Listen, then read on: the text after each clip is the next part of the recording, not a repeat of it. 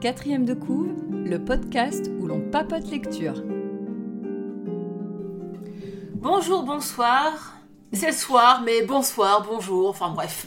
Bonsoir. Bienvenue dans l'épisode 17 de quatrième de couve. Bonsoir Charlotte. Bonsoir Agnès. Alors aujourd'hui, je vais avoir, vous, vous allez peut-être l'entendre, une voix un petit peu éraillée.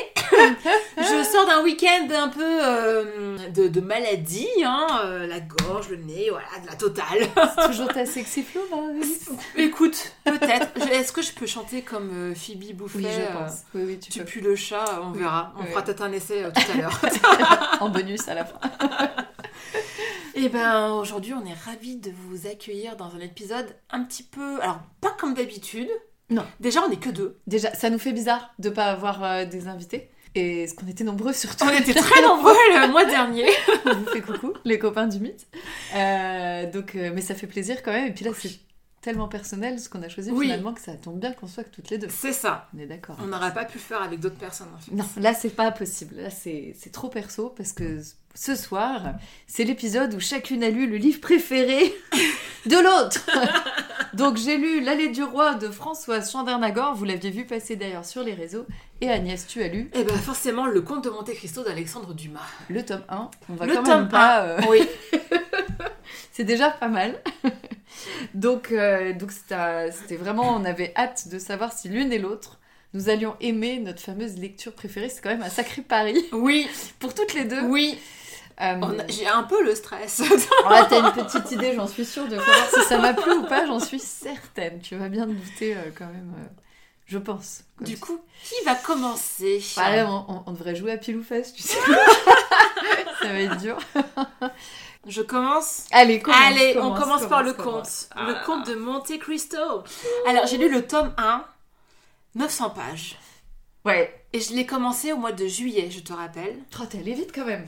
J'ai oui, parce qu'en fait, c'est un livre qui a été écrit d'une manière euh, épisodique, Sérielle. sérielle, voilà. Et j'ai dit, moi, je vais le lire comme euh, voilà, ça a été fait comme ça, je vais le lire euh, comme ça. Donc je disais un chapitre, euh, voilà, pas forcément tous les jours.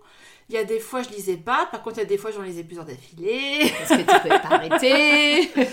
Et euh, bon, on présente euh, Alexandre Dumas ou pas? Euh, On va quand même le présenter parce qu'il y en a qui le... Tout le monde le connaît de nom, c'est obligé. Oui. C'est quand même l'auteur de grands chefs-d'œuvre, on peut pas dire le Les contraire. quatre mousquetaires. Les... Trois, quatre. Les trois, mousquetaires. Bah, ils sont quatre, mais on dit trois mousquetaires. La reine Margot. La reine Margot, bien sûr, Euh, que j'aime beaucoup aussi. Oui. Alors moi, j'en ai lu aucun. C'était mon premier Alexandre Dumas. quand C'est vrai? Oui. Ah, moi j'ai lu. euh, Tu j'imagine que tu en as lu beaucoup. Alors, bah, j'ai pas... bah, j'ai lu ces trois-là. J'ai lu les Trois Mm. Mousquetaires, j'ai lu La Reine Margot et j'ai lu Le Comte de Monte Cristo. D'accord. Voilà, Mais par contre, je dois avoir euh, une partie de, Ouais. du Vicomte de Bragelonne, je crois qu'à la maison. Enfin, j'en ai d'autres. Mais euh, c'est toujours long à lire. Donc, quand c'est toujours des gros pavés. Bah, c'est des toujours pavés. sériel finalement en fait. Ouais, mais alors le conte est particulièrement long parce que La Reine Margot, c'est moitié. Déjà, le premier tome, il fait 900 pages, donc voilà. Oh Ah là là, mon dieu. Bon, Tu- vas-y, arrête le suspense. Je fais d'abord mon petit point sur l'auteur. Vas-y, fais ton point hauteur. Ah, il me torture. Puis t'as la quatrième de coup. Oui, il faut que je lise la quatrième de couve après. Euh, alors, Alexandre Dumas père, du coup, Oui, père. puisque le fils est aussi écrivain. Oui. Et il a appelé son fils comme lui. Enfin, je pense l'époque, C'est l'auteur de la Dame son fils. Oui, oui, c'est ça. Mm. Mm. Donc, il est né le 24 juillet 1802. Il est mort le 5 décembre 1870 au hameau du Puy. On est content de savoir que c'était annexé depuis à Dieppe. Voilà. Euh, alors, son père était un mulâtre. C'est. Alors, moi, je connaissais pas ce terme hein, au début, donc c'est un métis en fait. Enfin, Oui. c'est plus précis que le terme métis.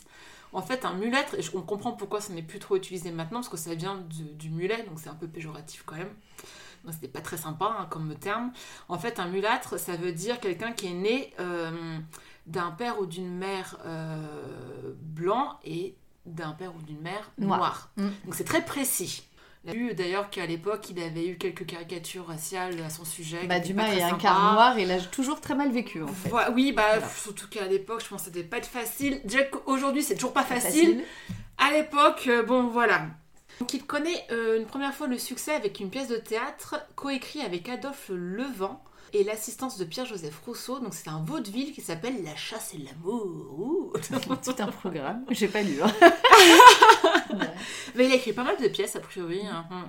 Et, euh, mais c'est avec l'avènement de, en France de la presse à grand tirage et donc des romans feuilletons que Dumas va vraiment se faire connaître et aura la renommée qu'il a aujourd'hui, puisque c'est avec ça qu'il a écrit les chefs-d'œuvre qu'on connaît. Donc, on les a cités tout à l'heure, Les Trois Mousquetaires, euh, Le Comte de Monte Cristo. Euh, donc, Le Comte de Monte Cristo qui a été écrit entre 1844 et 1846. Ce qui est fou, en deux ans, Oui. t'imagines la dose d'écriture. Oui, Alors après, on parlait de nègre hein, chez, Oui. euh, chez Dumas. Bah, on va en, en venir parce que euh, voilà, j'avais cette petite question par rapport à ça. Oui, il y a une polémique qui dit qu'en fait, il n'a pas écrit seul ses romans. Ah, J'aurais tendance à te dire, un mangaka dessine pas les décors. hein, donc, Oui. bon. Alors, j'ai lu que euh, récemment, il y avait eu des recherches qui avaient été faites à ce sujet. D'ailleurs, si tu vas sur Wikipédia sur le Comte de Monte Cristo, c'est écrit donc roman d'Alexandre Dumas, mais c'est aussi précisé avec la collaboration d'Auguste Maquet. Peut-être. En fait, est-ce que j'ai compris, parce que ça a l'air assez compliqué, puis on saura jamais vraiment la vérité finalement, Mhm. c'est que euh, Alexandre Dumas donnait un thème principal et enfin vraiment avait l'idée, le thème principal.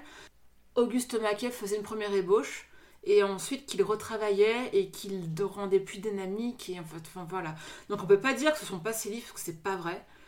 Mais non, non, c'est sûr que c'est il aurait aurait jamais pu tous les écrire aussi vite et avec autant de, enfin ils sont vraiment de qualité. On peut pas dire Bien que sûr. voilà. Mais tu- tu- c'est pas possible qu'il n'y ait pas une personne en tout cas qui est le fil conducteur pour moi parce Oui. que comme on en parlait juste avant, Mm. c'est tout se raccroche, c'est hyper complexe Oui, finalement. c'est très complexe. voilà. Ah oui. Il y a, enfin, tu verras après finalement l'arrivée, tu te dis ah oui c'est logique. Donc, Ouais. évidemment, mais c'est quand même complexe et je me dis que c'est pas possible euh, qu'il n'y ait pas une personne qui ait le cerveau pour en Oui. tout cas le schéma, la trame mm.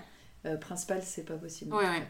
Voilà. Donc en gros, ils se disent que. euh, alors, qu'est-ce que j'avais relevé comme petite phrase que j'aimais bien? Donc, il n'aurait pas pu écrire autant de chefs-d'œuvre sans cette collaboration efficace et discrète. Mm. Il n'empêche que euh, c'était juste des ébauches en fait, donc c'est pas. euh, voilà, c'est vraiment pas le travail de fond qu'on peut dire. Mm. Voilà. moi, je- Mais on saura jamais vraiment euh, quelle partie est. Enfin, tu vois, a été repris, pas machin. Après, hein, c'est pareil, il y a combien d'auteurs à Mais c'est ça. hein Mais oui.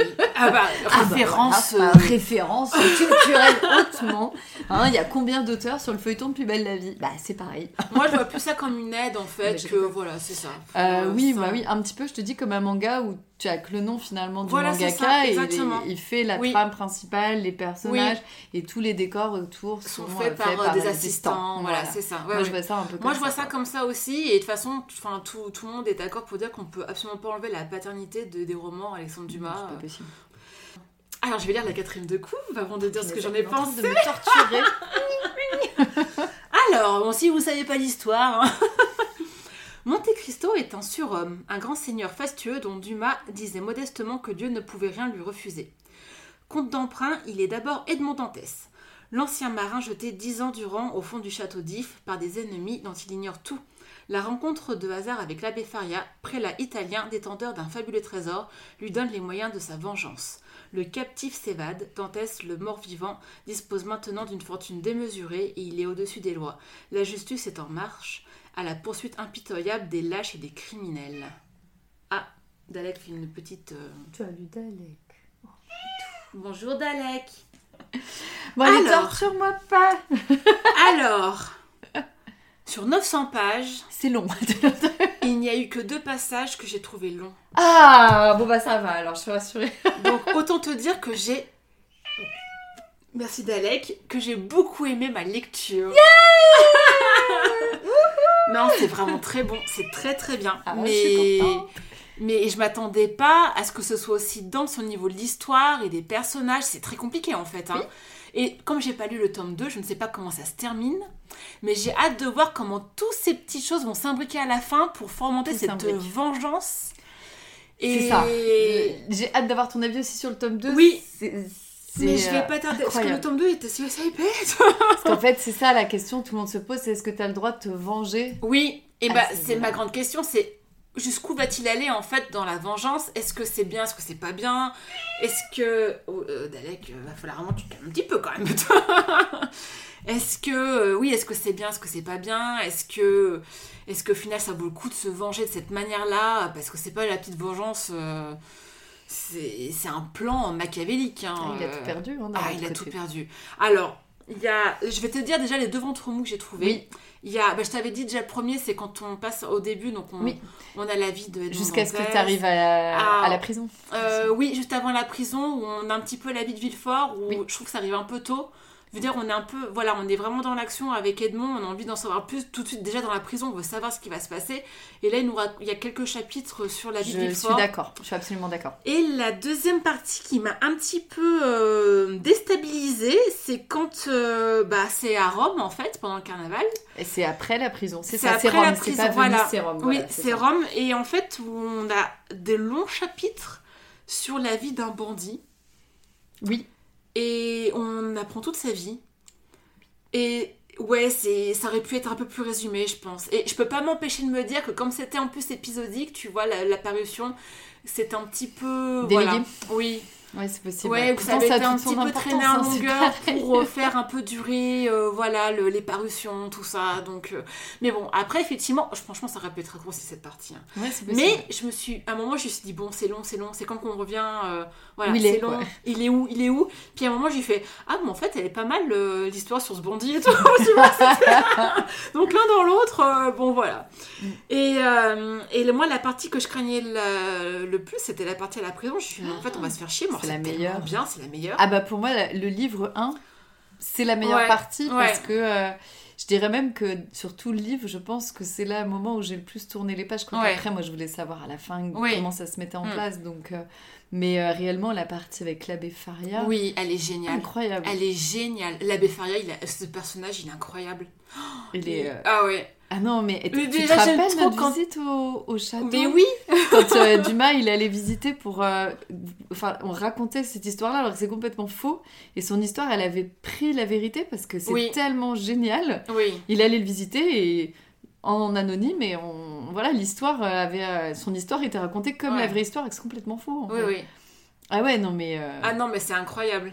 Et j'aime bien là, parce que, parce que, bon, alors euh, pour. euh, on peut pas résumer parce qu'il y a- il se passe trop de choses en fait. Et il y a trop. de- Enfin, au début ça va, les personnages, c'est vrai qu'après il y en a beaucoup. Et euh, il y a des moments où j'avais un petit peu de mal à, me repérer. Je fais, ah, attends, lui c'était qui déjà? C'est. Parce bah, que tout s'emboîte. après la partie Rome Ouais. c'est compliqué. Tout- et puis après, il y a un moment où tu fais Ah, mais en fait, tout s'emboîte, il y a des choses qui. Voilà, c'est. euh, quand on... Et puis, le mot emboîté, c'est exactement ça, parce que tu as des boîtes dans des boîtes dans des boîtes dans des boîtes, et à la fin, ça fait un tout, Mhm. et tu fais Oh, mais c'est jusqu'à la fin du bouquin. hein. C'est génial, franchement, c'est génial. ah la vengeance elle est compliquée mais, Mais il a eu du oui. temps pour la. Il a mis du temps, ouais, oui, oui. Il a Mm. beaucoup de temps en fait. Oui. Mais, Mais euh, euh, oui, parce qu'en fait, il y a trois personnages qui le trahissent. C'est que, Oui. en fait, alors je vais essayer de résumer vite fait. Edmond Dantès, c'est un marin. Euh, il va être promu capitaine en fait du bateau. Seulement, du coup, il a, il va se marier avec une très belle femme. Tout lui sourit, un peu trop, puisqu'il y a des hommes jaloux autour de lui. Entre autres, le, alors comment il s'appelle déjà, Euh, Danglars, il y a Danglars, il y a Il y a le... le Fernand. il y a Fernand qui est le qui convoite aussi qui Mercedes. convoite Mercedes. Et Danglars, en fait, il fait partie du. euh, et c'est le, le comptable de- du navire, en C'est fait. ça, et puis tu as. Et euh, puis bah, Villefort, et Villefort, euh, voilà. qui au début est sympa, mais en fait euh, pense ça à sa gueule, quoi. Voilà, Voilà, c'est ça, ça ça l'arrange. Et euh, voilà, Danglars, en fait, il convoite euh, clairement d'être capitaine à la Oui, place de, c'est de, ça. de Edmond. Et puis en plus, il a fait, enfin, il est comptable et il, il s'est mis un petit peu des sous dans la poche et il a, il a peur qu'il soit dévoilé. C'est aussi, voilà. Donc les trois se mettent ensemble. Voilà. Pour le, le Pour se mettre en voie- de- ils vont s'en débarrasser, ils vont écrire une, une lettre, une fausse lettre disant qu'il est bonapartiste. Donc là, c'est au moment où euh, Louis, alors ça doit être Louis XVIII, non Louis XVIII, je crois, qui va remonter sur le trône Mhm. après Napoléon. Oui. Donc tous les euh, bonapartistes sont mis en prison en fait. Et donc on le fait passer pour un bonapartiste et il finit en prison. Et au moment où en fait, putain, mais même moi j'y ai cru, mais alors je savais parce que tout le monde connaît un peu l'histoire quand même. Mais même moi, je, enfin, tu vois, j'étais à fond dans le truc. T'as eu peur qu'Edmond finisse dans la prison. J'ai eu peur qu'il n'en sorte pas du tout.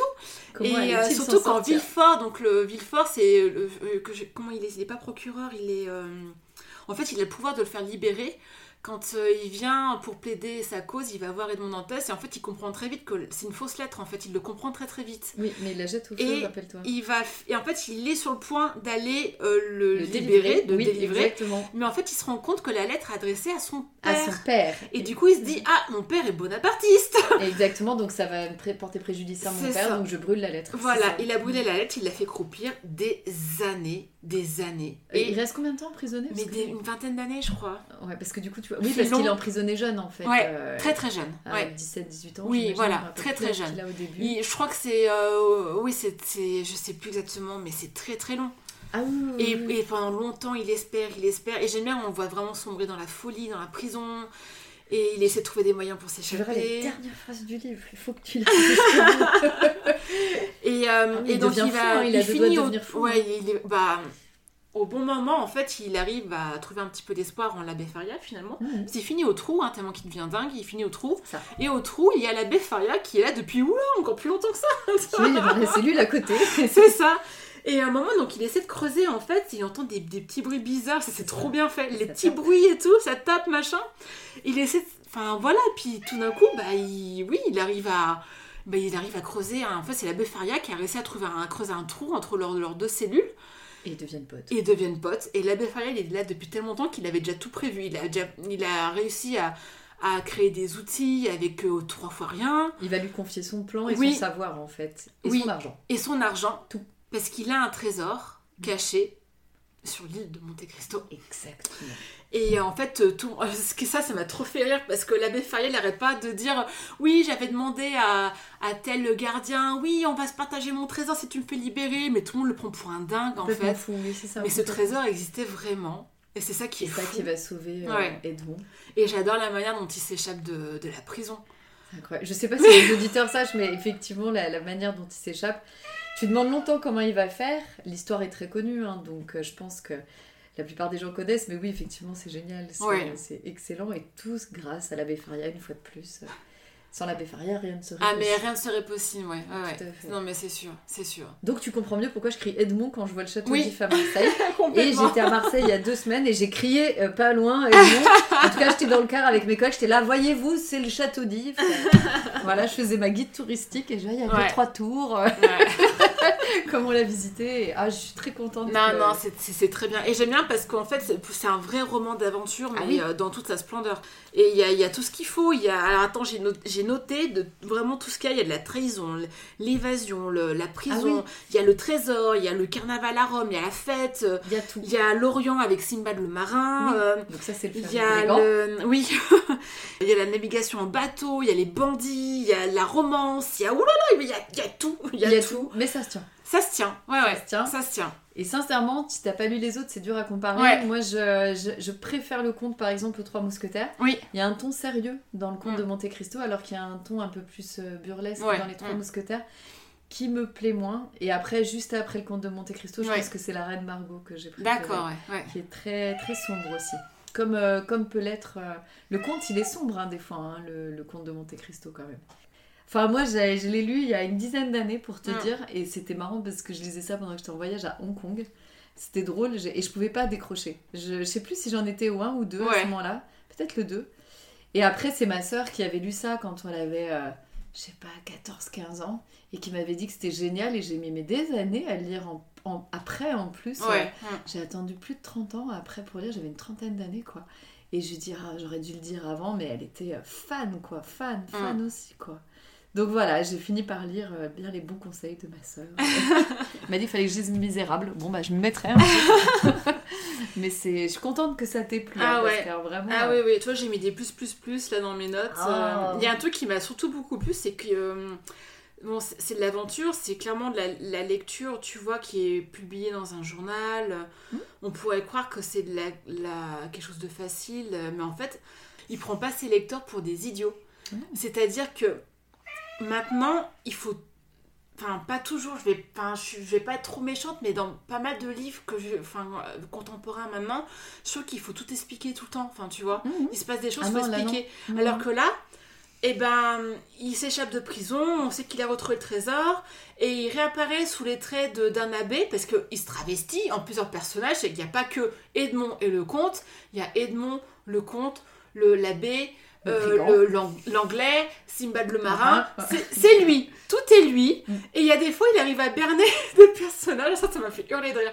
Il, euh, comment il s'appelle? C'est Bertuccio, je crois Oui. il arrive à le berner parce qu'en fait, il l'a vu sous le, sous le comte et sous le et sous le, l'apparence de l'abbé. Oui. Il n'a pas percuté que c'était la même personne. Non, mais c'est Clark Kent. en fait. Mais ça, franchement, ça m'a fait penser à... Non, mais ça va mourir de rire. Mais il a l'air un peu idiot aussi, euh, ce personnage-là. Mais non, mais c'était trop drôle. Et, euh, et oui, en fait, tu... Bah, il Il n'y a pas apparaît... d'explication hein, quand Il il, a pas on te dit pas euh, que quand il, quand il apparaît sous le nom de l'abbé, on te dit pas que C'est Edmond, mais tu sais que c'est lui parce que je sais pas dans la description, dans, dans son dans ce qu'il dit avant, tu le sais. C'est tellement bien fait qu'on n'a pas le droit de te dire ah ah mais c'est Edmond Dantès qui est déguisé. Enfin tu vois c'est voilà. Ouais, ouais, Et tous les personnages apparaissent, tu sais que c'est lui. Quand un autre personnage qui n'est pas lui apparaît, tu sais que c'est un autre personnage. Enfin voilà. Il y a un moment où tu C'est- sais quand t'as Simbad, tu sais Oui. pas pareil. Donc au moment tu te dis mais qui est ce personnage? Et puis tu comprends. Mais après. très vite tu comprends. Tu ouais. comprends Ouais, que ouais. c'est lui, c'est Oui. la première partie qui lui a permis de récupérer ce fameux trésor, de mettre des gens C'est sous sa coupe qui vont l'aider à faire sa vengeance. Mm. Mais oui, effectivement, moi je me rappelle la partie à Rome, ça m'avait déstabilisé. Je dis Oui. mais où on est? On quitte la prison, on quitte tout ça. Où on est? Qu'est-ce qui s'est passé entre temps quoi? Et c'est là tu comprends après ce qui Mm. s'est passé, mais c'est hyper bien foutu. Ah oui, c'est brillant, ouais. J'ai petites adoré. citations, Agnès? Ouais, c'est. euh, Alors en fait, c'est quand, quand il, euh, donc, il devient euh, le comte de Monte Cristo. Moi, je m'attendais à ce qu'il y ait la vengeance tout de suite. Et en fait, non, il va d'abord récompenser ceux qui ont été fidèles. Et il va surtout aller aider euh, le Monsieur Morel, donc qui était le propriétaire du bateau, c'est de la flotte. Du- de Donc, la c'était, flotte, oui. c'était lui qui devait le, Le passé capitaine. le. Et il a eu euh, la malchance, c'est qu'après, en fait, il a fait plus ou moins faillite. Faillite, oui, exact. Il était vrai, vraiment sur le point oui. de faire faillite. En fait, s'il y a un bateau qui ne revenait pas avec sa cargaison, il faisait définitivement faillite. Il va racheter, en fait, tout- toutes ses dettes, il va les racheter. Et parce que lui, pour le coup, il a vraiment, il a vraiment aidé son père, il a vraiment essayé de le faire sortir de prison. C'est c'est le vrai gentil, voilà, c'est Oui. le vrai personnage gentil. Oui, pardon. Et euh, donc, il y a plus ou moins ces personnages-là qui retrouvent qui va aider. Et à partir de là, il décide, ça y est, maintenant, c'est la vengeance. Et il y a une phrase. Alors, et maintenant, dit l'homme inconnu. Alors, l'homme inconnu, on sait bien qui c'est. Adieu, bonté, humanité, reconnaissance. Adieu à tous les sentiments qui épanouissent le cœur. Je me suis substitué à la providence pour récompenser les bons. Que le Dieu vengeur me cède sa place pour punir les méchants.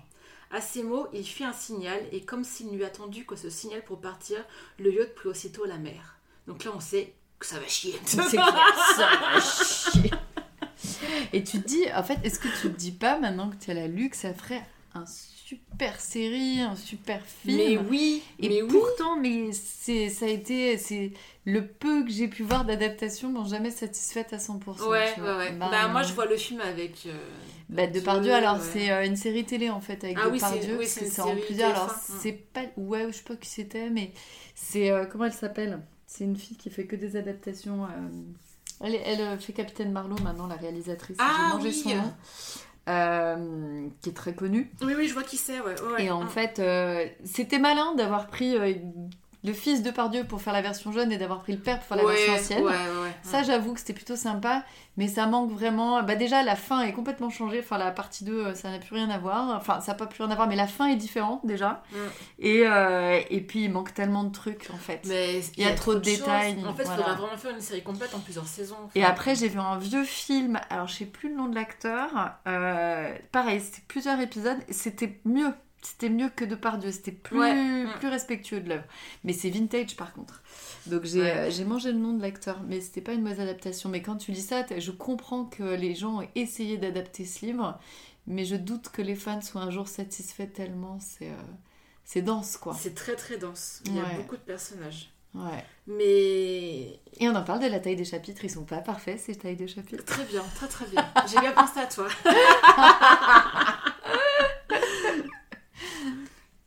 non, non, c'est ouais, c'est vraiment. euh, Oh, je suis jalouse de ton édition avec le petit tampon. Eh oui. Ah, oui, parce que bon, on l'a déjà dit, mais je vais le redire. C'est bon, l'édition.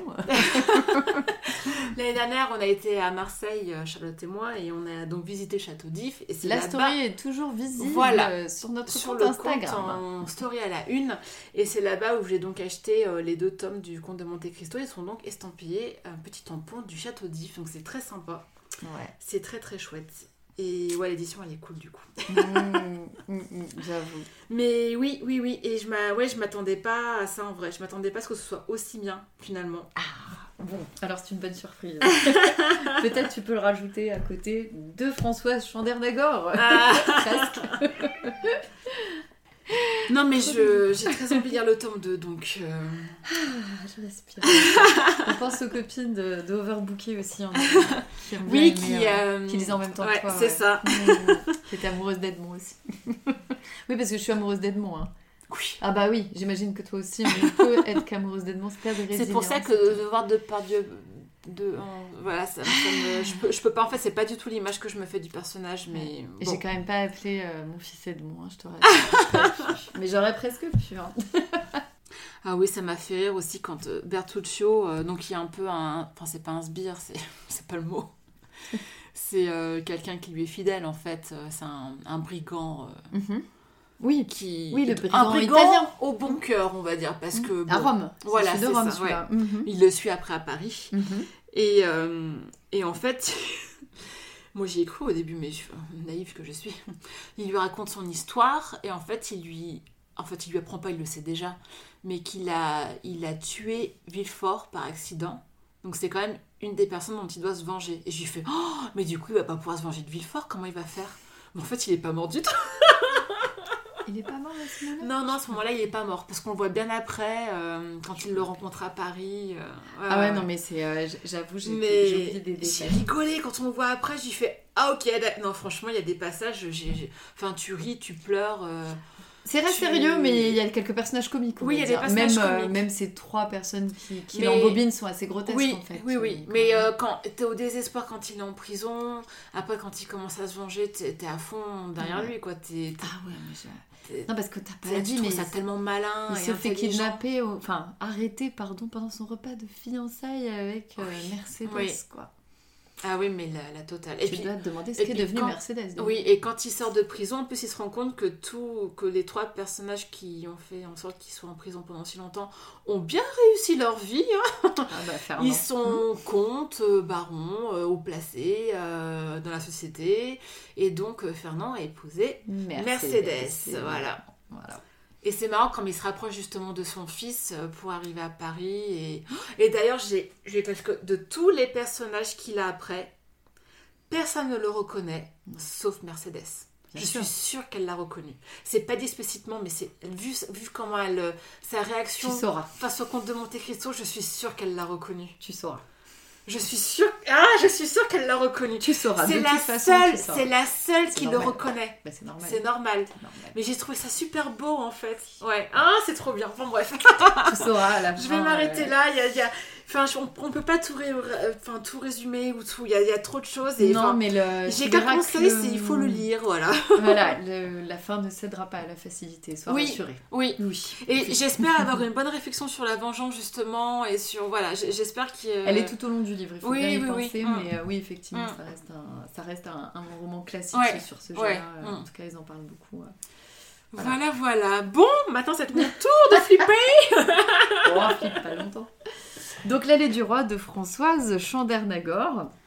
Je vais te torturer un peu, on va commencer par le point auteur. Alors, du coup, j'ai pas. Françoise Chandernagor est une autrice donc euh, française et c'est son premier livre. Donc, le livre date de 1981, donc c'est pas un livre récent, pour autant, c'était. euh, C'est un livre qui est quand même. euh, que j'ai trouvé bah, actuel quand même, c'est un livre historique, donc il aurait pu Mm. être écrit maintenant, après. En fait, le, le style reste moderne, en Oui. tout cas, tout à fait.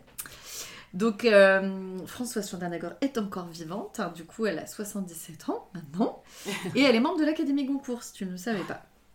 À la base, du coup, elle n'était pas autrice. Elle a quand même écrit rapidement, mais elle était euh, fonctionnaire avec des postes plus ou moins importants. Et elle a fini par arrêter tous ces postes-là pour se consacrer à l'écriture. Voilà, et donc elle est spécialiste de romans euh, plutôt historiques.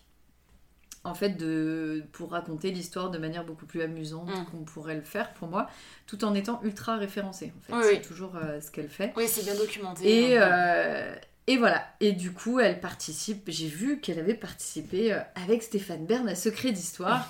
Vu comme elle, a, elle est vraiment bien, bien calée, ça ne m'étonne pas. donc, L'Allée du Roi est donc un de tes livres préférés. Ouais. donc, j'ai beaucoup aimé, bien sûr. Ah, t'as Et ça, été, tu t'as le été moins sadique que moi, tu l'as dit vite. Non, c'est, euh, c'est, c'est un très très bon livre. Donc, qu'est-ce que ça raconte? Ben, On va lire la quatrième de couverture. C'est très brillant. Donc, c'est L'Allée du Roi. Souvenir de Françoise d'Aubigné, marquise de Maintenon, épouse du roi de France. Donc, effectivement, puisque donc, c'est ces trois titres qui s'enchaînent. Je ne mets point de borne à mes désirs, disait celle qui fut presque reine de France. De sa naissance dans la prison de Niort à sa mort dans la douce retraite de Saint-Cyr, de l'obscure pauvreté de son enfance antillaise à la magnificence de la cour, de la couche d'un poète infirme à celle du roi Soleil, de la compagnie joyeuse de Ninon de l'Enclos et de ses amants au parti pris de dévotion de l'âge mûr, quel roman que cette vie. À partir d'une documentation considérable et en recourant aux écrits souvent inédits de la marquise de maintenant, François Chandernagor a su restituer à travers des mémoires apocryphes qui ont la séduction de la langue du XVIIe siècle, le vrai visage d'une femme méconnue, témoin sans pareil d'une époque fascinante. Donc mémoire apocryphe, petit point vocabulaire, ça veut dire des fausses mémoires, tout simplement. Donc ça veut bien dire ce que ça veut dire, c'est-à-dire qu'elle a imaginé les mémoires de Madame de Maintenon, mais en se basant sur quand même un paquet d'écrits, un paquet de lettres. Donc on peut imaginer que tout ce qui est raconté dans ce livre, c'est la vérité. Je vais regarder un petit peu ce qu'on disait sur Madame de Maintenon. Effectivement, tout est. euh, Il y a quelques parties, si tu sais bien à la fin. Alors, j'ai pas lu la Bible en entier parce que la Bible Ouais, fait une bonne partie du livre aussi. Oui, oui. Puis c'est écrit en tout petit petit. Il y a quelques moments où elle dit euh, voilà, qu'elle a, elle a été contrainte aux hypothèses, elle le dit bien. ouais. hein. donc tout est assez limpide si en, on a envie. en fait, tu euh, sais facilement ce qui a été imaginé ou ou pas. Voilà, c'est ça. Mm. J'ai l'impression que ce qui est le plus imaginé pour moi, c'est vers la fin. En plus, c'est pas vraiment la partie où justement elle est pas avec le roi d'ailleurs. Euh, donc j'ai trouvé ça passionnant parce que c'est un personnage qu'on connaît pas très bien. Ouais. Et c'est ce que tu m'avais dit. Euh, c'était vraiment. euh, c'était quelqu'un donc qui a été longtemps dans, dans l'ombre de la Mm. Montespan. En fait, Oui, on entend ça. Mm. beaucoup plus souvent parler de Montespan, qui était l'amante officielle du roi quand il était encore ép- épouse. euh, Enfin, son épouse était Marie-Thérèse de- d'Espagne. Donc c'est elle qui est la mère euh, de sa descendance. Et en fait, il se remarie surtout. C'est pour ça qu'elle est dans l'ombre parce qu'elle se remarie secrètement avec euh, Madame de Maintenon, la marquise. Donc qui est Madame de Maintenon Effectivement, bah, la, la quatrième de couvre le lit très bien. Elle me rappelle, tu vois, ma lecture parce que je l'ai lu tellement vite que j'ai lu très vite. Faut que tu saches que j'ai enquillé les pages. C'est- hyper agréable à lire en fait. On dirait qu'elle nous raconte sa vie, c'est au jeu. Donc euh, voilà, on l'imagine très très bien. Comme c'est au jeu, bah, on a l'impression qu'elle te raconte euh, ce qu'elle euh, ce qu'elle vit. Donc c'est vraiment quelqu'un qui aura marqué. Alors au niveau historique, comment elle aura marqué? Parce que on n'arrive pas à savoir, ils le disent bien, l'influence qu'elle aura eue sur le roi. La seule chose qui est sûre, c'est que c'est grâce à elle qu'on a l'école de Saint-Cyr. C'est ça. Mm. Et ça, c'est vraiment la- ce qu'elle va laisser en héritage, en Mhm. fait. C'est vraiment ce gros héritage. Mais on part effectivement d'une d'une fille qui a une naissance très particulière. Le père est parti très vite, il me semble bien, si je me rappelle. Et, elle- et son père revient. C'est là où ils partent effectivement aux Antilles. Euh, elle revient et comme son père l'abandonne, ils n'ont pas beaucoup de sous. Enfin, elle se retrouve rapidement obligée d'épouser Scarron, qui est un poète infirme. Donc euh, c'est glauque. elle est très jeune comparée à lui. Ouais. On comprend que même s'il est infirme, il s'en s'en occupe un petit peu. euh, Ouais. Voilà, il la laisse pas non plus. euh, Ouais, c'est pas le meilleur passage de sa vie. Non, c'est Mm. pas le meilleur. Mais, Mais, mais, oui. il lui apporte tout son réseau. C'est ça. Elle Mm. va se faire un réseau de personnages euh, euh, culturels, en fait, on va dire, de, de personnages autour d'elle, de poètes, de personnes, et ça va la rapprocher de la royauté. Et en fait, c'est quelqu'un qu'on sent très malin. Alors, elle a jamais d'enfant, euh, parce qu'elle en a pas avec ce fameux Paul Scarron, et elle en aura jamais. Elle a plein d'amants, très modernes. Mm. Et il y a un moment dans le livre, alors j'ai pas réussi à retrouver le, le, moment où elle dit il faut faire ce qu'on veut dans la vie, c'est désir, c'est machin. Et c'est la, la première phase, je mets point de bande à mes désirs, mais il y a toute une citation. J'ai essayé de la rechercher plusieurs fois sans la retrouver. Charlotte vous les post-it que je ne mets pas pendant que je lis, ce qui est très mal. Et, euh, du coup, euh, à partir de là, elle se met plus de barrières en fait. Elle devient terrienne, elle arrive à retrouver un château qu'elle rachète, tout ça pour venger l'histoire de sa mère. Enfin, on sent quelqu'un de vraiment très intelligent. Et là où elle place ses pions, c'est quand elle devient copine avec Montespan. Alors du coup, elle se place à la cour du roi. Et puis secrètement, elle va arriver à se rapprocher. C'est la partie que j'ai préférée, c'est Ouais. comment elle va arriver à, à se mettre le roi dans la poche. Alors, ce que j'ai trouvé triste, c'est qu'elle arrivait, bah du coup, c'est un mariage secret en fait. C'est la part... Là, j'étais un petit peu déçue.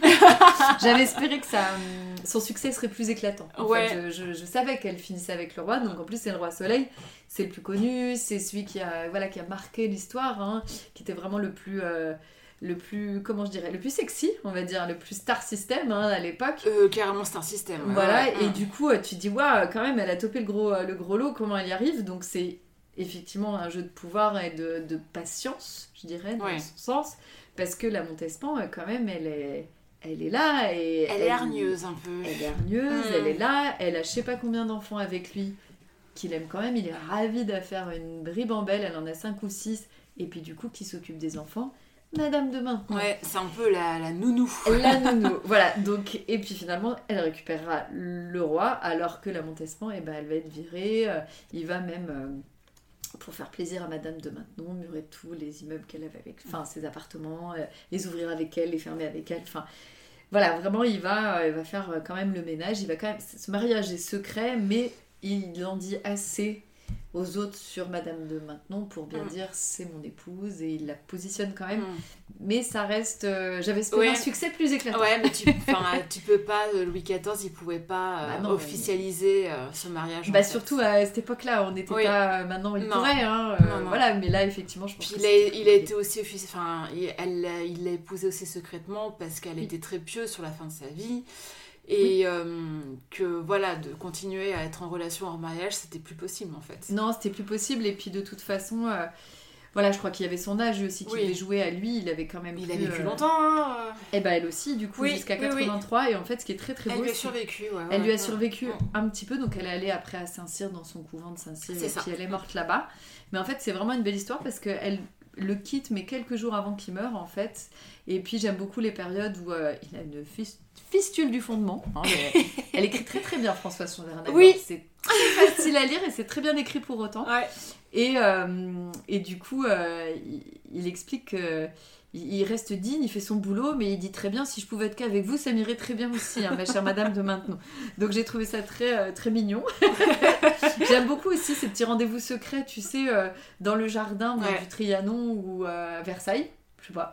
Oui. Euh, je me rappelle plus, mais euh, où ils se rencontrent et qu'elle a sa cape et qu'ils sont, euh, tu sais, qu'ils font des folies de leur corps entre deux caves à l'aube du soleil et qui s'échappent. C'est très élégant la manière dont elle écrit. On n'a pas de. C'est vraiment très très bien écrit. Et il y a plein de petites euh, explications, je sais pas si tu te rappelles, Oui, oui, En bas de page, ouais, ouais. euh, parce qu'elle écrit avec un français de l'époque, en fait, comme ils Oui. disent hein, dans la quatrième, Mm. de la langue du XVIIe siècle. Alors il y a des fois, je trouvais qu'il y avait presque trop d'explications. Je me disais, bon, pff, ouais, là finalement j'ai compris ce qu'elle voulait dire parce Mm. que c'était un peu euh, logique. Mais pour autant, c'est des fois des toutes petites variations qui sont pas énormes Mm. et, et c'est important de le savoir, quoi.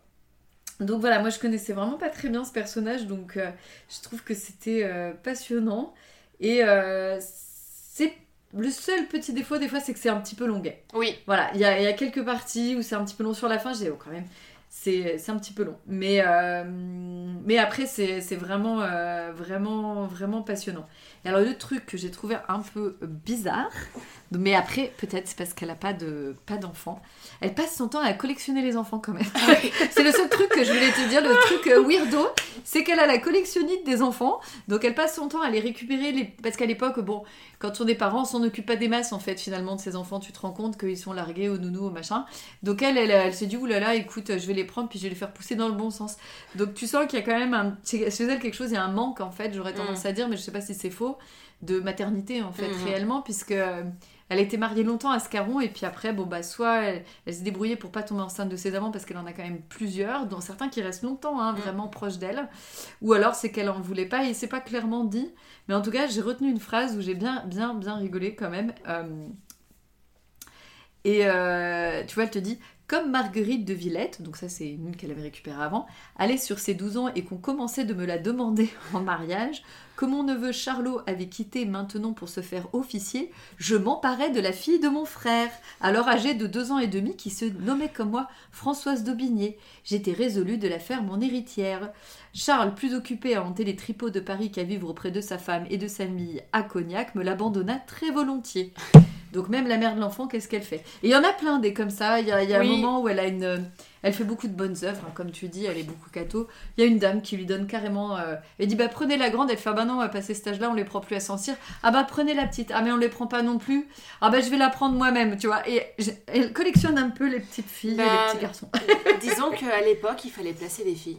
Oui oui, et tout à fait. euh, non si mais tu pouvais les placer dans, si tu pouvais les, c'est historique. Et si tu pouvais les placer dans des familles qui étaient, Bien, oui, euh, comme elle en fait. qui étaient euh, plus fortunées ou Qui elles pouvaient avoir une meilleure éducation, réseaux, euh, voilà. Et être ben, bien il, il le faisait bien volontiers. C'est ça, voilà. Mais c'est vrai qu'est-ce qu'à l'époque, quand t'étais une fille, tu faisais quoi Euh, Soit, soit Ah, tu, rien. soit t'étais mariée, soit tu, tu finissais au couvent en fait. Donc, Ah voilà. oui, oui, bien sûr, tout à fait. Mais du coup, c'est vrai, cette collectionnique, bon, c'est pas des cartes Pokémon, les petits, quoi. Mais, Mais oui, c'est marrant, Je, je pense qu'elle a peut-être eu un manque ouais, au niveau de la maternité. Ah, parce que c'est pendant tout le ouais, livre, hein, elle, en élève je sais pas combien. Ah, mais les enfants, je pense que c'est sa, sa passion. C'est ce qu'elle dit, c'est ce qu'elle dit avec Saint-Cyr d'ailleurs. Donc Saint-Cyr, c'est une école de filles à l'époque. Oui, hein, euh, euh, oui, elle a beaucoup fait pour l'éducation des filles à Des l'époque. filles, Ouais, voilà. ouais, ouais. Donc ça, c'est quand même euh, aussi assez révolutionnaire pour l'époque. Et euh, d'ailleurs, si, les, si Louis XIV a reconnu ses enfants illégitimes avec la Montespan, mais, pas que- mais pas que, c'est aussi grâce à elle. Madame de Maintenon. Voilà, Ah bah, là, il, il y a bien écrit un peu de partout qu'on a du mal à mesurer l'influence qu'elle a eue Oui. sur lui, Oui, oui. mais que c'est clair qu'elle en a eu Oui, une très oui, oui. grande en Mm. fait. Après, moi, j'ai pas de doute là-dessus. euh, voilà, c'est, j'ai pas de doute là-dessus en tout cas. Mais, euh, mais en tout cas, c'est un très très bon livre et même si c'est un personnage qui vous parle pas ou que vous connaissez pas très bien, je pense qu'il est vraiment pas tant connu. Alors, si les fans d'histoire, bien sûr, mais c'est pas, pas celui dont on parle le plus. Moi, j'avais entendu parler de la Montespan. La Montespan, on entend plus parler. oui. Voilà. Elle est plus scandaleuse. hein, Elle plus est. sexy. Voilà.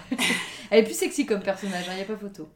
Elle est plus sage, Madame de Maintenon, elle est plus maligne, c'est pour ça. hein, Elle est très intelligente. Je pense que c'est la plus intelligente. en Bah, elle a Mm. manœuvrer dans l'œuf. Mm. C'est pour ça, je pense qu'on parle moins d'elle, c'est qu'elle a ce personnage qui est plus Ouais. discret. Euh, tu comprends maintenant ma fascination pour Madame de Maintenon. Ah bah bien sûr, c'est un génie en fait. Ouais. C'est un génie en jupon, ça me plaît beaucoup. Et, euh, et donc c'était vraiment un excellent livre. Je te remercie de la découverte parce que c'est une fois de plus un livre d'histoire. Alors là en plus j'ai tendance à pouvoir tout croire parce que c'est tellement référencé que je me dis bon ça va, je peux Oui, faire puis, confiance à, à comme, Madame comme c'est écrit sous, fa- sous, euh, enfin, comme, comme des, euh, des mémoires, Exactement. t'as encore plus tendance à y croire. Mais Ah oui. les faits sont vrais, voilà. Après, Oui.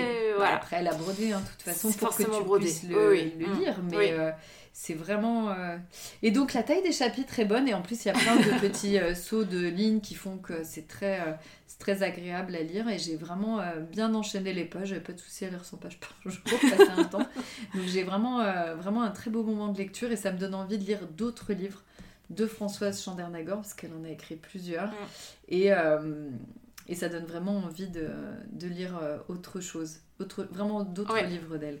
C'est vraiment une belle qualité d'écriture et euh, c'est en français. Donc, euh, ouais, deux auteurs français ce soir, c'est incroyable! Donc voilà, non, vraiment merci beaucoup. ouais, une euh, grande fascination pour, euh, pour ce personnage. Voilà. comprends- J'ai le DVD si tu veux. hein, Ah bah alors après maintenant il va falloir que je vois la, va falloir que je vois Ouais, la série. la série en Qui est bien, en plus, que tu Ah, elle est bien. Bah, moi j'ai découvert grâce à ça. Sur... J'étais petite, hein, j'étais. pff, Je sais pas, peut-être au collège quand j'ai vu cette série à la télé Mhm. avec ma mère et je suis. Oh, c'était trop bien. Et après, quand j'ai vu qu'il y avait un livre, j'ai fait ouh Puis je t'avais dit, en plus, j'avais été voir une pièce de théâtre aussi qui était tirée de l'Allée du Roi, avec. euh, C'est un grand monologue de deux heures. euh, Ça doit être génial. À l'époque, c'était par euh, Marie-Christine Barreau. Barraud. Ouais, Ouais. forcément. ouais. Ça doit être génial. Hein. Oui. Bah, c'est pas. euh, Et bah, j'avais peur de. Ça s'appelle Maintenant, non C'est la partie qui Parce que je vois qu'il y a un deuxième livre qui s'appelle Maintenant, c'est peut-être ça, en fait. C'est peut-être... euh, Non, là, c'était vraiment l'Allée du Roi, le- la pièce de théâtre. D'accord, Ah oui, oui. Parce que je vois qu'elle a un autre livre. euh, Peut-être je me suis dit c'est ça. D'accord, Ouais, ouais. ok. Ah mais c'est vachement intéressant. Non mais ça donne envie d'en savoir plus. Mm. Après, euh, voilà, tu vois, t'en apprends plus là-dedans que dans Wikipédia. alors j'espère que c'est vrai, hein, parce qu'alors là, les gars, euh, voilà. Mais euh, oui, bien sûr qu'on plaçait les enfants, mais c'est vrai que c'est... Quand, Non, quand mais- c'est écrit comme ça, c'est... Oui, parce que c'est naturel pour eux et oui, c'est vrai que maintenant ça, ça se fait plus du tout. après, je préfère qu'elle les mette dans l'école hein, avec les bonnes, les bonnes, bonnes sœurs. Par les bonnes sœurs. Et puis les purées aussi, bien sûr, elles savent pas, pas lasser avec les bonnes personnes. Oui, puis des, des fois, les- surtout dans, les, euh, dans la noblesse, les enfants étaient placés chez des parents pour l'éducation, puis Oui. une fois adultes, ils revenaient en fait chez la famille et ils n'avaient pas forcément beaucoup côtoyé leurs parents en fait. Tout à Euh, fait. mm. Ouais, ouais. Non, mais c'est vrai, ouais. Ouais. Oh, là, là, mais bon, après. euh, Bon, j'aime bien quand il finit quand même par arriver euh, à, à être avec son roi. Mais je suis un peu déçue, hein. j'aurais pensé que euh, ce serait. D'ailleurs, le mariage, il est, il est, il pas, hum, il est un peu contesté par, par c'est pas, ça fait pas l'unanimité chez les Ah, historiens. bah, forcément. Voilà. Ah, bah, Oui, bien sûr. Bah, tu m'étonnes, c'est pas, un- c'est pas un mariage. euh, C'est pas un vrai mariage, voilà, c'est un mariage secret. Ils Ouais. le disent bien, hein, Ouais, d'ailleurs, que du coup, c'est pas du jour au lendemain, on l'appelle pas la reine, elle est pas reine. hein. elle est pas reine. jamais reine. non, hein. non, Donc, euh, si ça avait été un vrai mariage, elle Mm. aurait été reine, je Mm. suppose. Donc voilà. Mais euh, pour autant, voilà, une très très belle lecture. Euh, je rends ton précieux livre, hein, parce que du coup, c'est le livre d'Agnès, hein, il a bien vécu. Il a bien vécu, il est vieux. Voilà, et il y a toujours le ticket de bus dedans. Vous me posez la question, je l'ai laissé. Alors j'ai changé de page parce qu'il m'a servi de parque-page Il date de quelle année en plus le ticket de bus? Euh, 2007, je crois. Ah ouais, je crois que c'était. ouais, Attends. Ouais, 18 septembre 2007. ouais, ça a- devait être une de mes relectures. Parce que quand euh, j'avais regardé la série télé, j'avais, enfin, je savais pas tout de suite. Bah, qu'il il est écrit livre. 2007. Ah bon bah tu vois ça. Donc, Bah alors il doit dater. moment-là, Ouais, hein, il doit parce dater que- de là. Mm. Après, hein, ça, le temps des fois passe vite. Mais ouais, il est noté 2007 Ouais. aussi, donc à mon avis. J'ai dû le lire. en 2006 pour la ouais, présente édition. Donc voilà. J'ai dû le lire là quoi. Bon bah c'est chouette. Merci On s'est proposé des bons livres, c'est cool. Ouais, ah, On a deux livres un peu historiques en plus. Ouais, donc, euh, ouais, sauf que moi, tu Bah, retiens pas l'histoire. T'aimerais que ce soit que, vrai, euh, mais. Oui, sauf que toi, c'est pas la vérité et en plus c'est un livre contemporain. Enfin, à un moment où il l'a écrit, ça se passe. euh, voilà. Voilà. C'était en Oui, 1830, oui, c'est ça. euh, Voilà. où il l'a écrit. Voilà, là, c'est c'est pas pareil, effectivement. Ouais, mais là c'est. c'est toujours le problème avec Dumas, c'est que t'aimerais que ce soit la vraie histoire, mais ça l'est pas. Ouais. Alors que François Chandernagor, on peut quand même plus la croire. Et ça, c'est Dumas, la reine Margot, j'adorerais, mais effectivement, faut se méfier. mais euh, bon, voilà. c'est- Oui, la reine Margot, je pensais très. Bah, c'est romancé, mais t'as quand même la. hum, La trame qui doit. Non, mais t'as l'épisode, là, mon dieu. La nuit, tu sais. c'est Ah, ce truc horrible. Oui. C'est comme dans Game of Thrones, ça. Je suis sûre que c'est inspiré. Oui. La Saint-Barthélemy. Ah, La, nuit de la Saint-Barthélemy, voilà. Chose, une période qui est bien avant Mm. euh, le moment où il écrivait hein, Alexandre Dumas. Donc euh, après euh, Dumas père, euh, c'est tu dois avoir raison, mais c'est fin 19e pour moi. hein. Parce que son fils c'est 20e. Euh, oui, c'est ça, c'est 1802. Donc son livre se déroule, 1800 et quelques. c'est contemporain. on Oui, oui, c'est d'accord, con- c'est assez contemporain. Ça doit avoir quelques années de moins parce qu'il a dû l'écrire. Attends, je l'avais dit. Je ne l'ai plus, je ne l'ai plus en 1800. 1844. 40, ouais, 44, ouais, c'est ça. Et ça doit se passer. Alors attends, tu vois, là, ça, ça se Et passe, ça se en... passe en 1815. C'est Là, un tu petit vois, c'est euh, 1815. le Voilà, vers le, Voilà. oui, le tout début. Donc c'est un petit peu avant. Et là, quand 30 ils sont en. Italie, c'est en 1838, par exemple. C'est Voilà. tr- c'est 30 ans avant, mais Oui. après c'est contemporain. Et Exactement, après, ça, oui, ça, se passe. euh, Et euh, ça, oui, c'est ça moment parce que le... je, savais que c'était ça parce que son fils qui est, pote avec Georges et donc Georges c'est 20e donc euh, parce que le fils d'Alexandre Dumas, Mm. Alexandre Dumas fils Oui. est copain avec Georges Sand. Oui, Oui, Mm. il lui survit. C'est lui qui doit qui a qui avait été euh, dépositaire de ses- son écriture avec Musset. Ouais. Donc euh, voilà, je, je, je reviens faut sur remettre la chronologie. Ouais, je me sers de Georges, tu noteras. Georges. S'en C'est toujours compliqué. Moi, les dates, je ne les retiens jamais, donc euh, voilà. plus. Mm. Mais euh, en tout cas, euh, très beau, euh, très belle découverte hein, ce soir. J'espère qu'on vous donne envie de lire. Vous pouvez y aller. J'espère aussi. Et ben, on va passer au point presse. Ah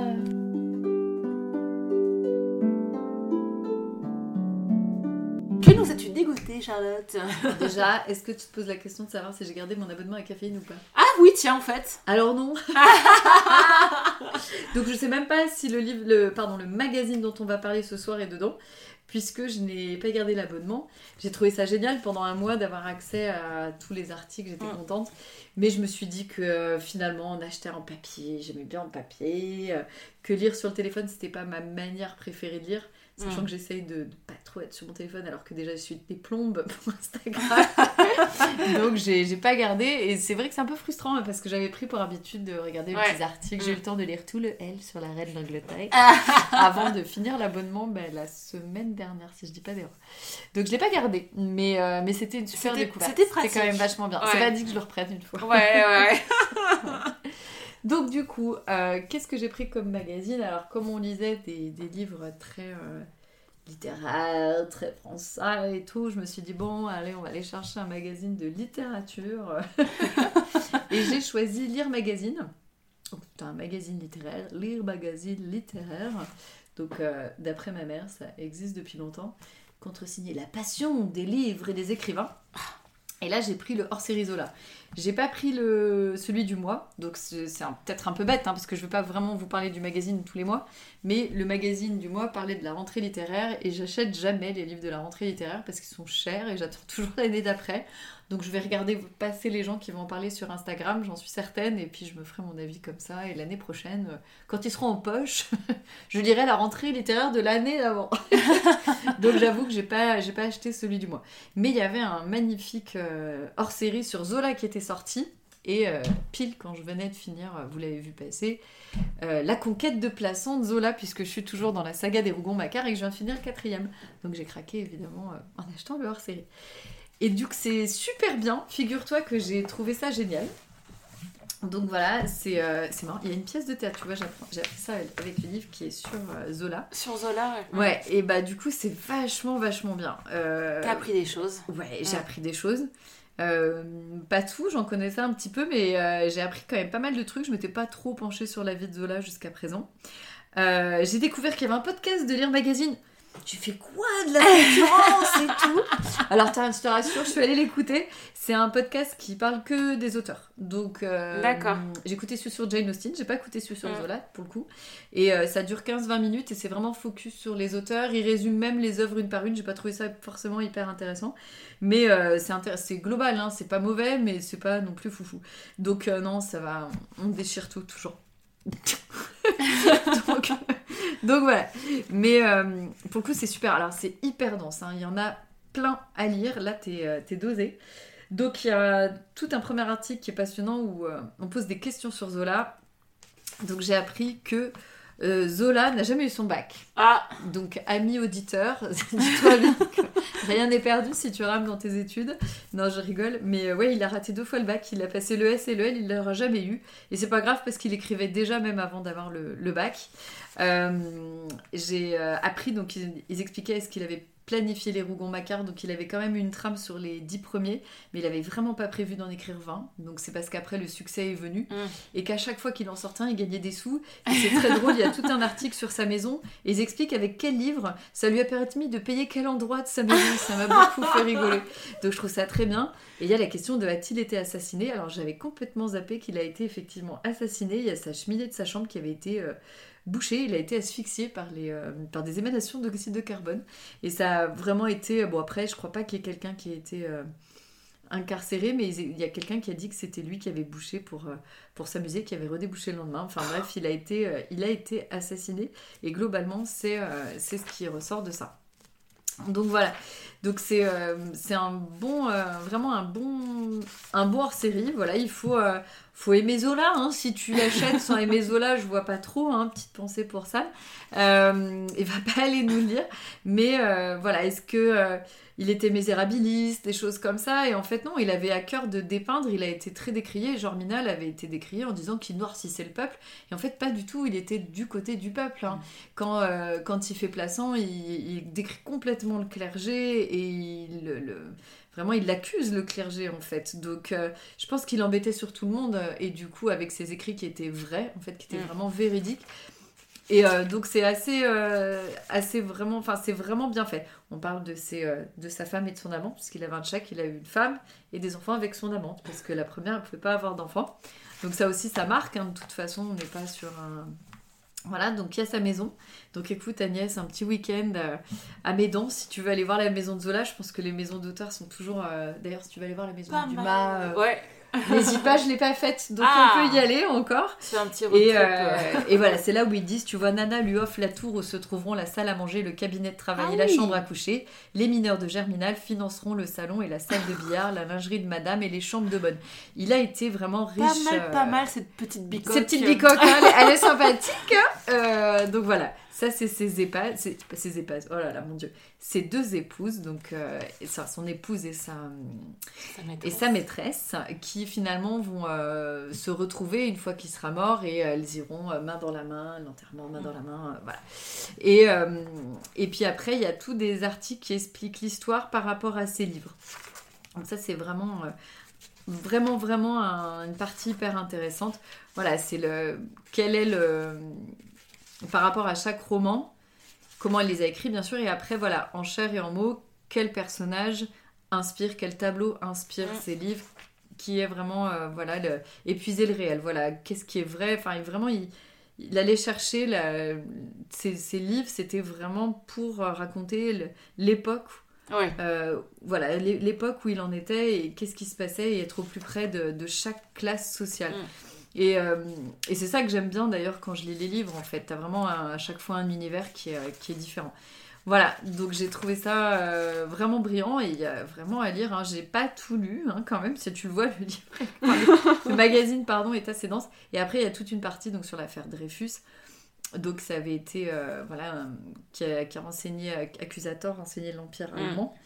Et, euh, et donc il a, il a aidé euh, vraiment Dreyfus, le fameux J'accuse. Ouais. Donc ça c'est lui. Donc c'est, euh, il était aussi euh, auteur euh, dans, les magazines en fait, et c'est l'aurore pour Dreyfus.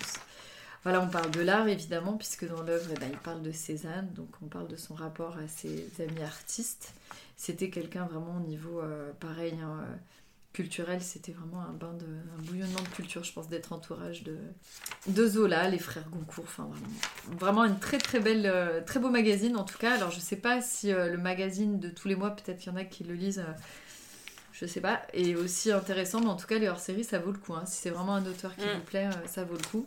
Et puis, il y a le petit quiz à la fin, que j'ai bien aimé, 30 questions, et j'ai eu un super score, il faut que Ah. tu le saches, parce que j'ai lu quand même les articles, donc je ne savais pas avant quand même lire les articles, toutes les réponses. Mais euh, grâce à... Voilà, il y a des questions sur les Rougon-Macquart, là j'étais plutôt bonne, mais pas tout lu. Et après, il y a des questions un peu plus euh, purement euh, Zola, et j'ai trouvé que c'était sympa. Voilà, donc euh, je recommande fortement euh, lire un magazine et France Culture est d'accord avec moi. donc, euh, donc voilà, petit magazine euh, a priori pourtant, bon, d'après ma mère, tout le monde connaît lire magazine, mais bon, Ah, moi je ne connaissais pas, connaissais pas tout. non plus. Moi non plus. ouais. J'ai ramé pour l'attraper, il était tout en haut, hein, au supermarché, je me Quand suis il est cognée. tout en haut, c'est qu'il est pas très très demandé. Ouais, et non puis je me suis cognée en allant le chercher pour que le saches. J'ai œuvré pour le podcast, j'étais une naine et il y avait personne à côté pour demander. Donc voilà, mais, euh, mais en tout cas, euh, franchement, je recommande. hein. Pour le coup, euh, là, c'est un bon magazine après à garder, quoi. C'est vraiment Ouais. Mm. très bien. Ok, et bah c'est super. Mais tu vois, du coup, je vais regarder s'il y a des auteurs qui m'intéressent éventuellement, ça peut être sympa, parce que ça a l'air bien fait. Ah oui, oui, oui, c'est hyper Ouais. bien fait. Ouais, non, franchement, euh, après, je pense qu'ils font plutôt les classiques. Hein. Oui, J'ai oui, pas oui, regardé, c'est le numéro anniversaire Émile Zola. Ah, Voilà, obstination et génie. Ouais, Une petite tête un peu austère hein, quand même, la peu- elle a pas l'air très fun. hein. Écoute, c'était brillant. Moi, je continue. hein. J'ai j'ai la faute euh, de l'abbé Mouret, j'ai hâte. Tellement de choses à lire, mais euh, toujours le temps pour les rougon macquart. et ben on va passer à nos lectures en bref.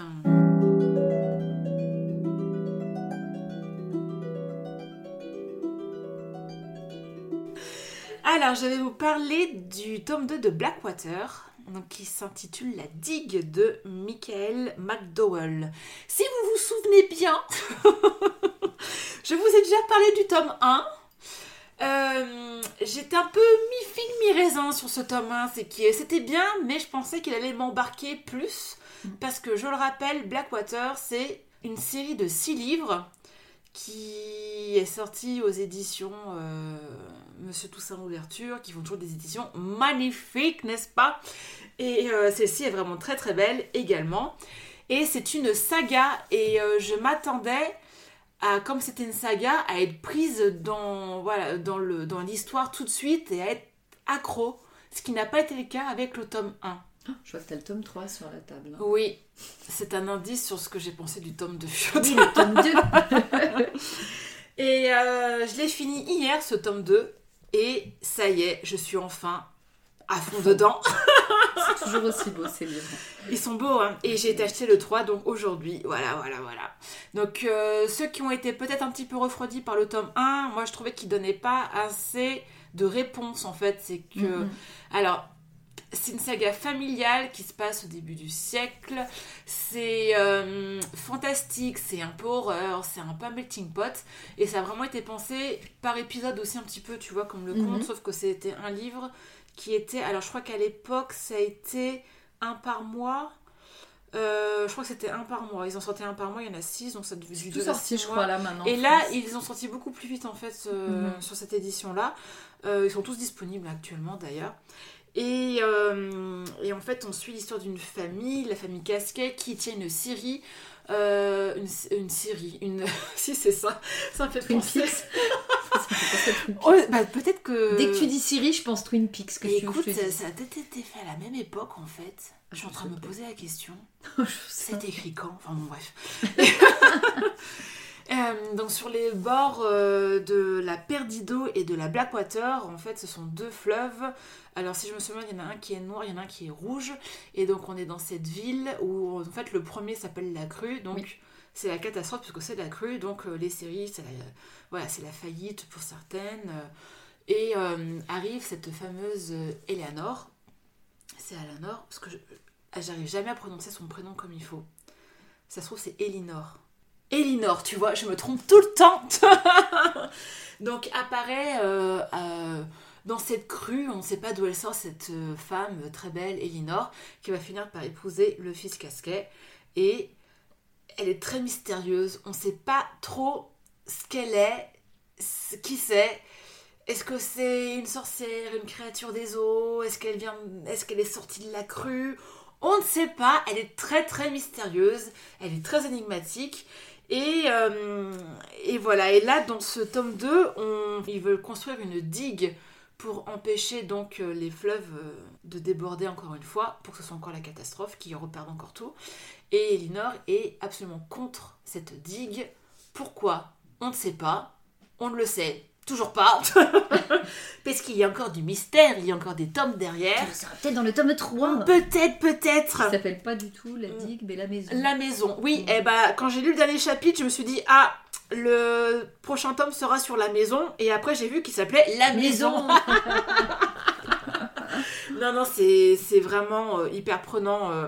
En fait, euh, je me suis dit, bon, ok, il y a six tomes, j'attends des réponses, je sais que je les aurai pas tout de suite. Du moment que je me suis mis ça en tête, ça a été beaucoup mieux, en fin de compte. C'est que, voilà, moi, j'ai toujours un peu de mal avec les sagas, avec les trilogies, parce que généralement, le tome 1, c'est une grosse introduction, et ça m'emmerde, en fait. Mm, mm. Et ça a été le cas pour cette saga-là. Le 1, c'est vraiment une introduction. Et là, on arrive un peu plus dans l'action, on en apprend un petit peu plus sur euh, qui est Linor, une espèce de créature, sorcière. Bon, c'est très, ça reste mystérieux, mais on en apprend un petit peu plus. Il y a des nouveaux personnages, et il y a toujours ce personnage de la, la matriarche Marie-Love, qui est toujours en quête d'un énième coup de pute contre Elinor. c'est assez jouissif à lire quand même. C'est voilà, c'est des guerres de famille vraiment. Et, voilà, il y a ce côté fantastique. Et euh, alors, le tome 2 se finit un peu comme le tome 1, c'est qu'il y a un côté très horreur, un peu crado, dégueulasse qui se passe à un moment vers la fin. euh, voilà, un personnage qui meurt euh, tout le temps et d'une manière assez atroce. Voilà. Donc, truc. hein. et là, j'ai vraiment envie de savoir ce qui va se passer après. Donc, Mm. c'est pour ça que j'ai été acheter le 3 euh, voilà, aujourd'hui. Ah là là, j'ai pas le temps, sinon Ouais. si tu les emprunterais, tu donnes vachement Non, mais hein, quand ça même. se lit en 3 jours. Enfin, c'est Oui, très rapide. T'as vu?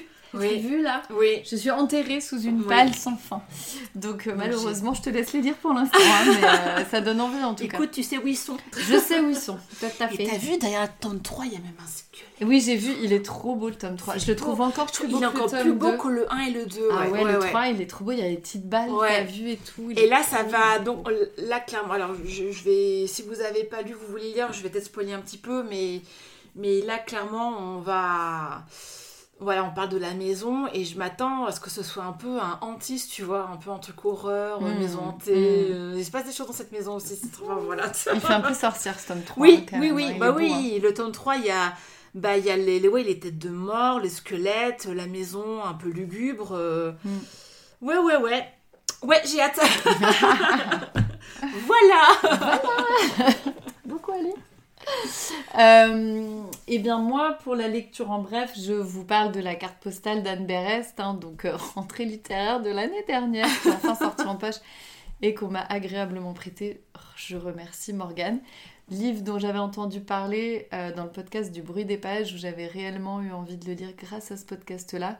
Je confirme que c'est un excellent livre, donc c'est un livre qui parle de la Seconde Guerre mondiale et de la déportation des Juifs. Euh, ça parle de la famille de Alors je pense que c'est une histoire vraie puisque euh, elle parle de ses ancêtres. Voilà, la partie carte postale est-elle vraie? Je ne suis pas allée chercher, mais j'aimerais y croire en tout cas. Et euh, c'est très malin parce que ça permet de raconter l'histoire de la guerre, donc euh, les horreurs de la déportation, mais on est très très attaché au personnage parce qu'avant tout c'est une histoire de famille, c'est une saga familiale et comment cette histoire donc de la déportation, la Seconde Guerre mondiale a vraiment influé sur les générations suivantes. Euh, Qu'est-ce que ça fait d'être juif à telle période Pourquoi les personnes ont caché être juif même après la guerre Et euh, du coup, c'est vraiment, vraiment, vraiment, vraiment très, très, très bien. Et c'est très facile à lire pour autant. C'est euh, je, je recommande chaudement. J'ai pas terminé, mais je suis sûre que je vais aimer jusqu'à la fin. C'est vraiment passionnant. Puis tu tournes les pages, je l'ai- dévoré. Donc voilà, je vais poster rapidement dessus Ouais. pour vous donner mon avis définitif, mais c'est très très très bien. Il me donne très envie aussi. Mm. Incroyable. Vraiment Trop de choses à lire. Trop. je suis claire. On va mourir enterré sous les livres. Ah.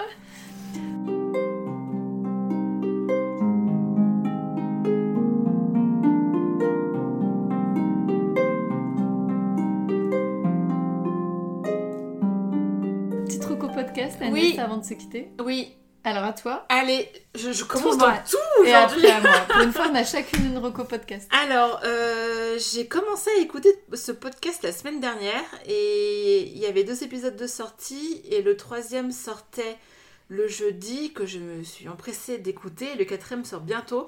Ça s'appelle euh, Serial Mytho et c'est encore mieux qu'une série Netflix. Je m'y mets demain là, Agnès. Tu me l'as tellement vendu. Donc ça fait partie euh, du podcast, euh, j'ai encore oublié le nom, de Louis Les Média. passages. Les pa- passages. Passages. Voilà, c'est Passages de Louis Média. En fait, c'est Mm. c'est un podcast de, de témoignages. Mhm. Et euh, voilà, j'aime bien comment ils font les témoignages. C'est un peu comme transfert. C'est que en fait, on n'entend que les témoignages. Il n'y a pas les questions. Il n'y a pas de questions, il n'y a pas d'intervenant. C'est voilà, on n'entend Ouais. que le témoignage. Et en fait, ça raconte l'histoire donc euh, de euh, de plusieurs nanas qui se sont retrouvées euh, conjointes ou épouses du même homme. Donc un euh, serial mytho. et en fait, ça raconte dans la manière dont, dont, il, dont il a menti et surtout dont il a construit ses mensonges et comment il a banané tout le monde. Mais c'est c'est impressionnant. Et euh, ça s'est passé il n'y a pas très longtemps, parce que c'était un petit peu avant le confinement, donc un peu avant le Covid. Mhm. Donc euh, ouais, c'est quelque chose de très très récent comme histoire. Et plus ça va, et plus on rencontre donc ces, ces différentes femmes dont toutes n'ont pas témoigné. Mais euh, il y en a au moins, alors là je suis à l'épisode 3, il y en a au moins 4 ou 4 là déjà je pense. Oh, fait comme Tinder, Et là, le ouais. machin. euh. Ouais ouais, et je suppose qu'il y en a encore bien plus. Parce que là, le, je crois que c'est l'épisode 2 qui termine. En fait, elle prend sa. Elle arrive à récupérer. euh, donc, ça commence par celle qui s'est vraiment mariée euh, civilement avec lui. Mhm. Et euh, donc, elle a accès à sa facture de téléphone, où il y a les numéros de téléphone. Et donc, elle va éplucher, en fait, cette facture de téléphone pour appeler les gens et se rendre compte qu'il y, y a eu beaucoup de femmes et beaucoup en même temps. J'ai plein de dépassements Voilà, cette semaine. voilà Ça tombe bien. Ouais, ouais, non, franchement, c'est très, très bien fait et c'est... Voilà, on, se prend très très vite à cette histoire. J'ai hâte d'avoir le quatrième et dernier épisode, ouais. Mm. Ah ouais, j'ai plein de routes cette semaine, ça tombe très Ouais. bien. je suis contente. Entre ça et le mythe, hein, l'épisode 23. du Ah, qui euh, sort, euh, euh, ah bah, demain pour nous, parce qu'on enregistre... euh, non, euh, Mais mercredi. une semaine avant nous, du coup. Voilà, c'est ça. Vous l'aurez déjà quand, euh, Voilà. Et ben moi, j'ai envie de te parler d'un podcast qui est assez récent, euh, que j'ai découvert grâce à Amorine, à Digli. Elle l'avait posté sur son compte. C'est le podcast qui s'appelle Va vers ton risque. euh, de Tiffany Cooper, elle, elle s'appelle la, la dame. Et euh, le premier épisode, euh, je l'ai écouté, c'est un épisode sur Romane Boringer. Elle parle du sépartement de Romane Boringer. Je sais pas si tu sais que Romane Boringer, elle a créé euh, tout un, euh, une série et un film autour de sa séparation, sa vraie séparation de Mhm. son, du père de ses enfants. Et euh, elle explique qu'elle avait, euh, elle appelle ça un peu l'amour flou. Son film s'appelle l'amour flou. Elle a, ils ont créé euh, deux appartements à côté pour que les enfants n'aient pas à choisir chez qui ils dorment, par exemple. Ou, donc, euh, je trouve ça très euh, original. Et donc, c'est ça, ce podcast, Va vers ton risque, c'est pour interviewer des gens qui sont allés vers des choses différentes, qui sortent des schémas, euh, voilà, qui sont classiques et qu'on a en tête. Et donc, le dernier que j'ai écouté, parce que je les ai presque tous écoutés, j'arrive à la fin, j'ai beaucoup aimé l'épisode avec Barbara Butch. Je sais pas si tu vois qui c'est, qui est une égérie. euh, euh, qui est une femme grosse, hein, comme elle le dit, il n'y a pas de, de terme autre que ça pour la décrire, et qui est aussi DJ, et qui est égérie de chez Jean-Paul Gaultier. D'accord. Donc qui est vraiment hors des, euh, des sentiers battus pour le coup.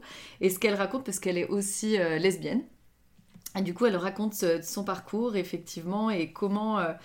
bah voilà comment tout. euh, elle explique que tout le monde, même sans le vouloir, est grossophobe ou raciste. C'est Mm. assez euh, rigolo ce qu'elle dit, c'est vraiment vrai. Et j'ai trouvé que c'était euh, c'était un très bon épisode. C'est j'ai bien aimé celui de Romane Boringer, mais pour le coup, je connaissais l'histoire et voilà, Romane Boringer est un personnage elle-même et elle, elle est vraiment elle elle-même entre sa voix, cette voix incroyable qu'elle a, bah, du coup, ça faisait l'épisode elle-même. Alors pour Barbara Butch, je trouvais que c'était vraiment le, le rapport avec l'animatrice qui était aussi très intéressant dans les questions qu'elle lui posait. Ouais. Donc, euh, je trouve que c'est un podcast sympa en tout cas. Euh, voilà, ça. Ça va, va vers ton risque. Alors, elle parle des sentiers battus, mais il y en a plein maintenant des gens en fait. Mais euh, bon, c'est, ça reste hyper agréable à écouter en tout cas. C'est, euh, sympa à écouter, j'ai bien aimé. Voilà. Roco Podcast. Ouais, bah je vais l'ajouter aussi. c'est sympa. Très sympa. Je vais leur mettre des étoiles d'ailleurs. Et voilà. On a terminé Oui, Oui, voilà, fait. ça nous fait un épisode un peu long, mais il y avait deux livres. Alors que veux-tu euh, Voilà, il y en aura qu'un le mois prochain, c'est promis. Et ben on va se séparer. Oui, sur cette, euh, cette fin d'épisode 17 déjà, mon Dieu. Ça passe vite. T'imagines 24, ça fera deux ans, t'imagines Déjà. Oui, Ouais, ça vraiment. passe vite, mais c'est toujours aussi bien. Ouais, puis là, la fin d'année s'annonce euh, sympathique. pour, Oui, euh, bien chargé pour nous en tout cas. Ouais. On a déjà tout prévu. Tout est planifié. Les lectures, il vaut mieux. On vous dit à ben, bientôt. À bientôt, on se retrouve toujours sur Instagram. Exactement, n'oubliez pas de suivre nos story soup. La soupe était bonne. Elle était trop bonne, la soupe. Et bah dans un mois, la prochaine. Dans un mois, la prochaine. Bye. carton